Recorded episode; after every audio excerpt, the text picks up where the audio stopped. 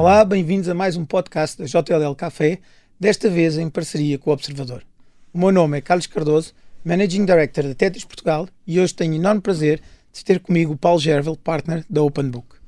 Antes de começar, gostava de salientar, como a Mariana disse no último podcast, que a JLL tinha ajudado o Observador a encontrar este espaço, mas gostávamos de dizer que tanto a Tetris ajudou o Observador a fazer esta obra e a fazer o projeto. E por isso é muito bom estar aqui, por isso gostava de dizer mais uma vez bem-vindo ao Paulo, muito obrigado por ter aceitado este convite e vamos hoje falar um pouco sobre os passos de trabalho e quais são os escritórios de hoje e de amanhã e quais, o que é que as empresas procuram para atrair talento. Antes de mais, Paulo, muito obrigado e pedia-te que falasse um pouco sobre o teu percurso e o percurso da Open Book. Olá, Carlos, e muito obrigado pelo convite. É sempre um gosto estar aqui com, contigo e com a JLL. Eh, eu sou arquiteto e iniciei o meu percurso uh, numa consultora uh, em Madrid, uh, na área da arquitetura. depois vim para Portugal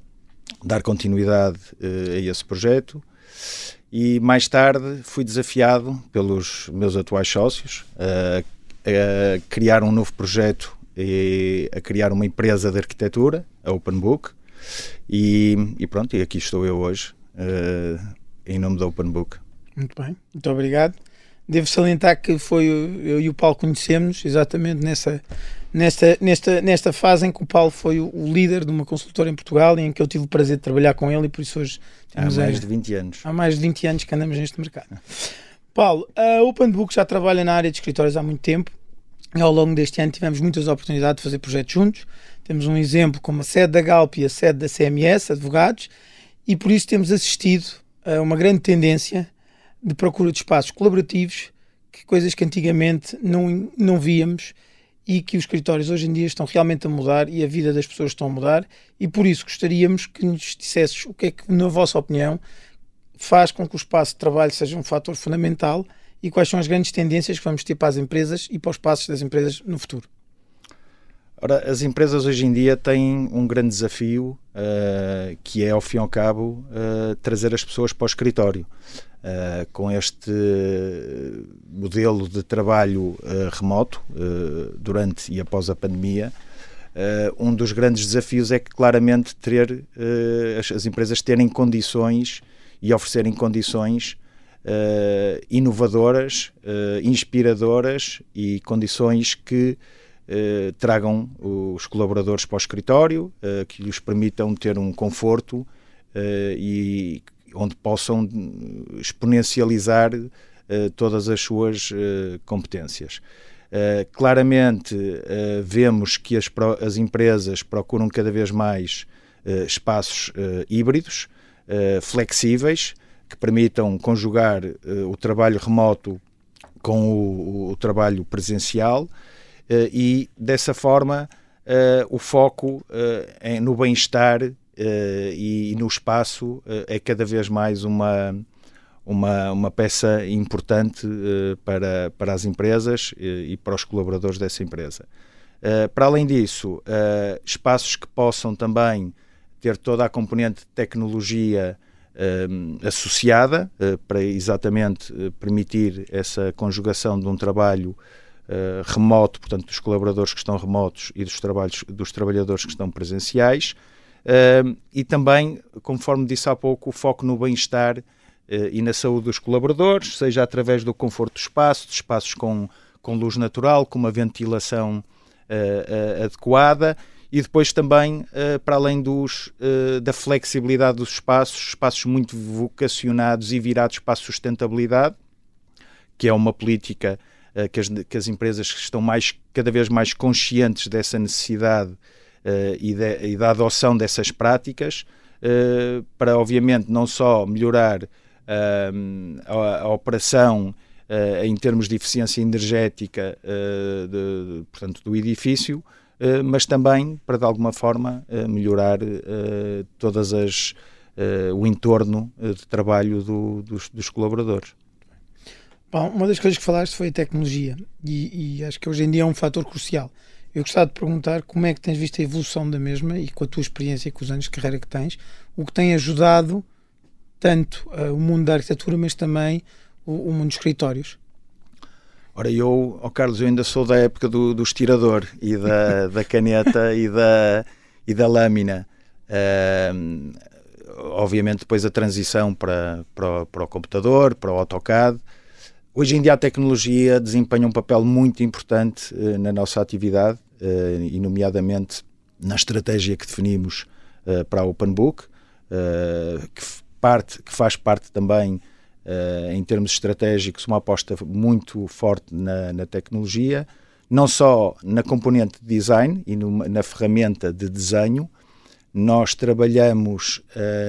num modelo de desenho tridimensional, uh, que nos permite uh, avaliar uh, as opções de projeto durante o desenvolvimento do projeto e que também nos permite partilhar com o cliente e antecipar a visualização dos espaços com o, com, o, próprio cliente e, e facilitar a tomada de, de, decisão. Paralelamente, no que diz respeito à gestão do projeto, somos pioneiros na tecnologia uh, BIM, portanto, do Building Integrated Modeling, uh, que permite claramente uma maior eficácia uh, na gestão do projeto, não só na integração de todas as disciplinas do, do, do projeto, portanto, desde as engenharias, a, a, a própria arquitetura, Uh, e, portanto, na identificação de conflitos uh, durante a fase de desenvolvimento do projeto uh, e depois também de termos um modelo que não só nos permite fazer uma melhor gestão das medições e, e, e de desperdícios do projeto, como também na operação do edifício em termos de não só componente uh, operacional, uh, mas também uh, na componente depois de, de, de redução de, de, de, custos no, no, na construção e na operação do edifício. Nós sabemos, e, e, e, porque temos trabalhado com vocês, que vocês estão sempre na, na, linha da frente em relação a tecnologias. Uma das questões que, que gostava também de pôr, Paulo, é em relação às tendências do futuro dos escritórios de luxo. Uh, é, uma, é um dos assuntos que se fala uh, pelo mundo fora é o que é que são os escritórios do futuro, mas o que é que são os escritórios de luxo. Qual é a vossa opinião se em Portugal já existe e quais são, na vossa opinião, os exemplos internacionais que deveríamos estar atentos e que mais tarde poderão ter, vir a ter uma grande influência no nosso mercado? Ora, é, é claramente uma, uma tendência, portanto, essa procura uh, de, de, escritórios altamente sofisticados, não só em termos de sustentabilidade, mas também em termos de uh, qualidade do espaço uh, e também de, de, toda a componente de amenities que uh, os edifícios oferecem, nomeadamente na conjugação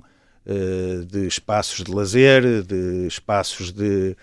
hotelaria, de espaços de food, food and beverage, portanto, toda essa componente tem sido altamente valorizada pela, pela, pelas empresas que procuram uh, novos espaços ou, ou, novos, novos edifícios. Uh, claramente é uma aposta não só uh, internacional, mas hoje em dia também nacional, e é um fator diferenciador, obviamente, para, para os, os promotores. Posso-te dar alguns exemplos de alguns uh, ícones uh, desse, desse modelo. Uh, recordo agora o edifício de Edge em Amsterdã, que tive a oportunidade de, de, visitar, onde o próprio colaborador pode adequar o espaço à distância através de uma app no telemóvel. em termos de luz, em termos de qualidade do ar, em termos de de toda a, a, reserva de amenities que necessita para o seu dia a dia uh, e o próprio edifício é um edifício altamente uh, moderno, contemporâneo, oferece um conjunto de, de, de, espaços diferenciados onde o colaborador, o colaborador pode usufruir durante a sua jornada. Uh, recentemente tive a oportunidade também de conhecer o The Edge dentro do, do do enquadramento do novo projeto um, em, em, Nova York uh, do, do Hudson, em, uh, Hudson Squares, uh, que também é altamente sofisticado em termos de amenities e, de, e, de, e do edifício em si, juntando também uma componente cultural, um centro cultural, portanto é, é, é extremamente, um, eu diria, complementar todas essas amenities que, que, que o edifício oferece.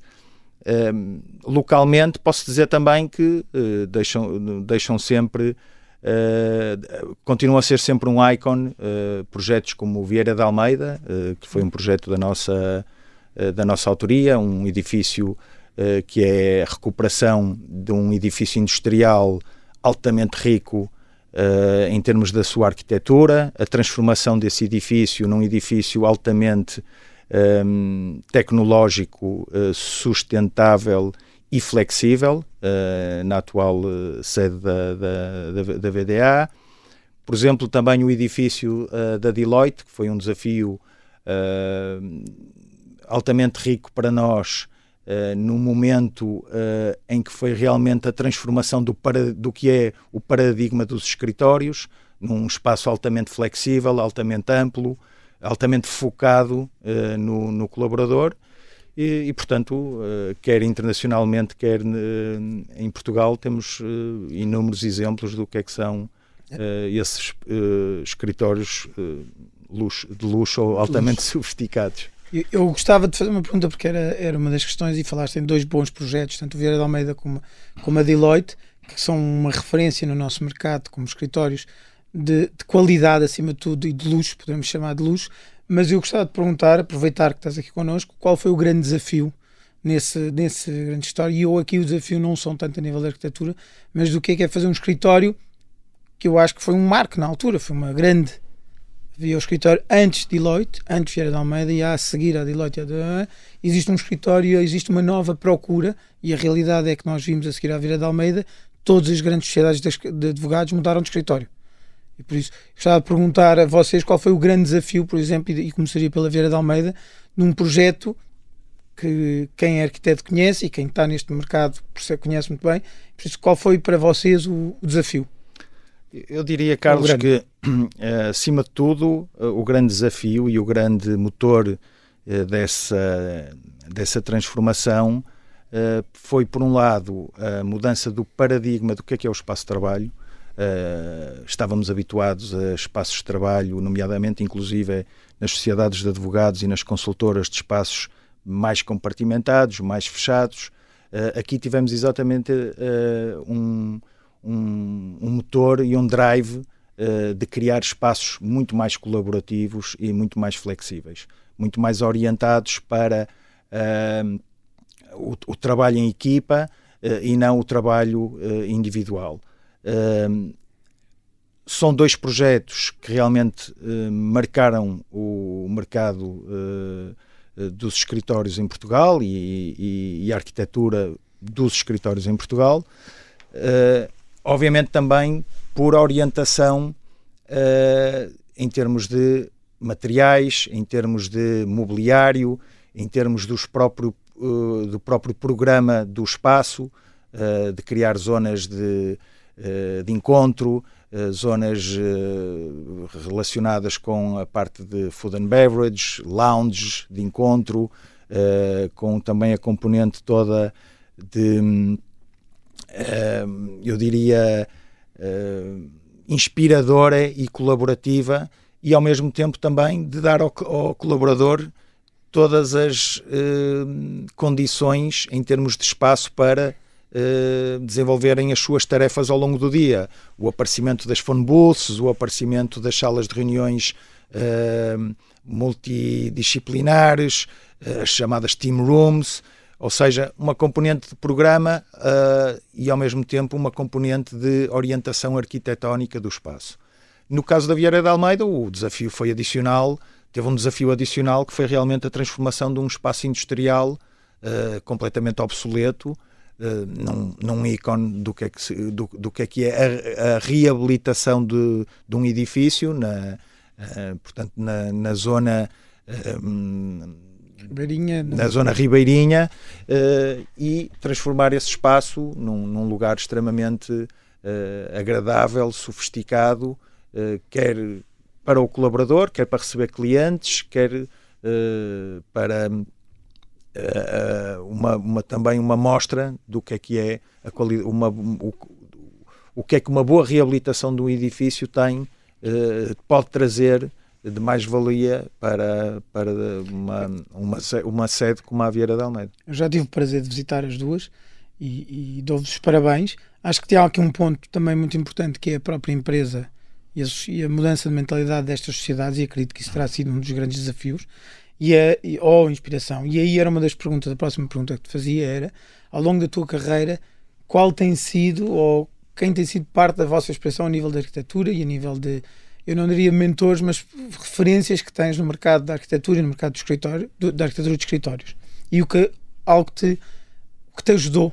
a, a, fazer este percurso na Open Book e a chegarem onde estão hoje? Uh, eu, particularmente, uh, tenho uma escola suíça de arquitetura, portanto, uma orientação muito pragmática, muito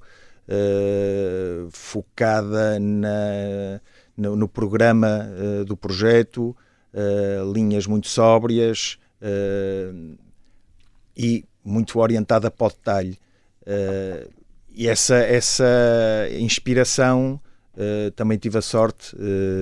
ao longo dessa escola na Suíça, de, de ter mentores como o Herzog de Marron, que são, continuam a ser uma, uma referência para mim enquanto, enquanto arquiteto. e para além disso, uh, uma, um foco muito no cliente, conforme disse, uh, uma orientação de uma arquitetura empresarial uh, e diria também que todos os clientes da Open Book são motores de inspiração, quer para mim pessoalmente, quer para, para a Open Book, a diversidade, componente multicultural toda a componente internacional com que, com que, com que trabalhamos uh, são altamente inspiradores e, e, e fazem-nos motivar uh, ou motivam-nos uh, cada vez fazer mais e melhor e sermos cada vez mais criativos e inovadores. Paulo, para terminar, eu gostava de perguntar qual era o escritório ideal para ti e se não tivesse limites, não houvesse um budget, qual seria o espaço ideal para, para ti? Eu acho que o escritório ideal para mim eh, seria uma conjugação de todos os projetos que temos vindo a fazer ao longo destes anos uh, e que assentam em, em, em, alguns princípios que eu diria que seriam os ideais, uh, nomeadamente aqui, alguns temas que já falamos uh, nesta conversa, um escritório que pudesse conjugar, conjugar elementos clássicos com elementos uh, mais sofisticados, uh, espaços altamente uh, focados na colaboração, um espaço em que tenha lounge, espaços exteriores, vegetação, funcionalidade ali, aliada à flexibilidade, espaços de, de encontro, Uh, e obviamente também a conjugação uh, de materiais uh, mais vibrantes, mais, mais clássicos. essencialmente, acho que, é, acho que é por aí. Paulo, muito obrigado por esta entrevista. É o fim do podcast JLL Café e muito obrigado. Obrigado eu. Um abraço, Carlos. Um abraço.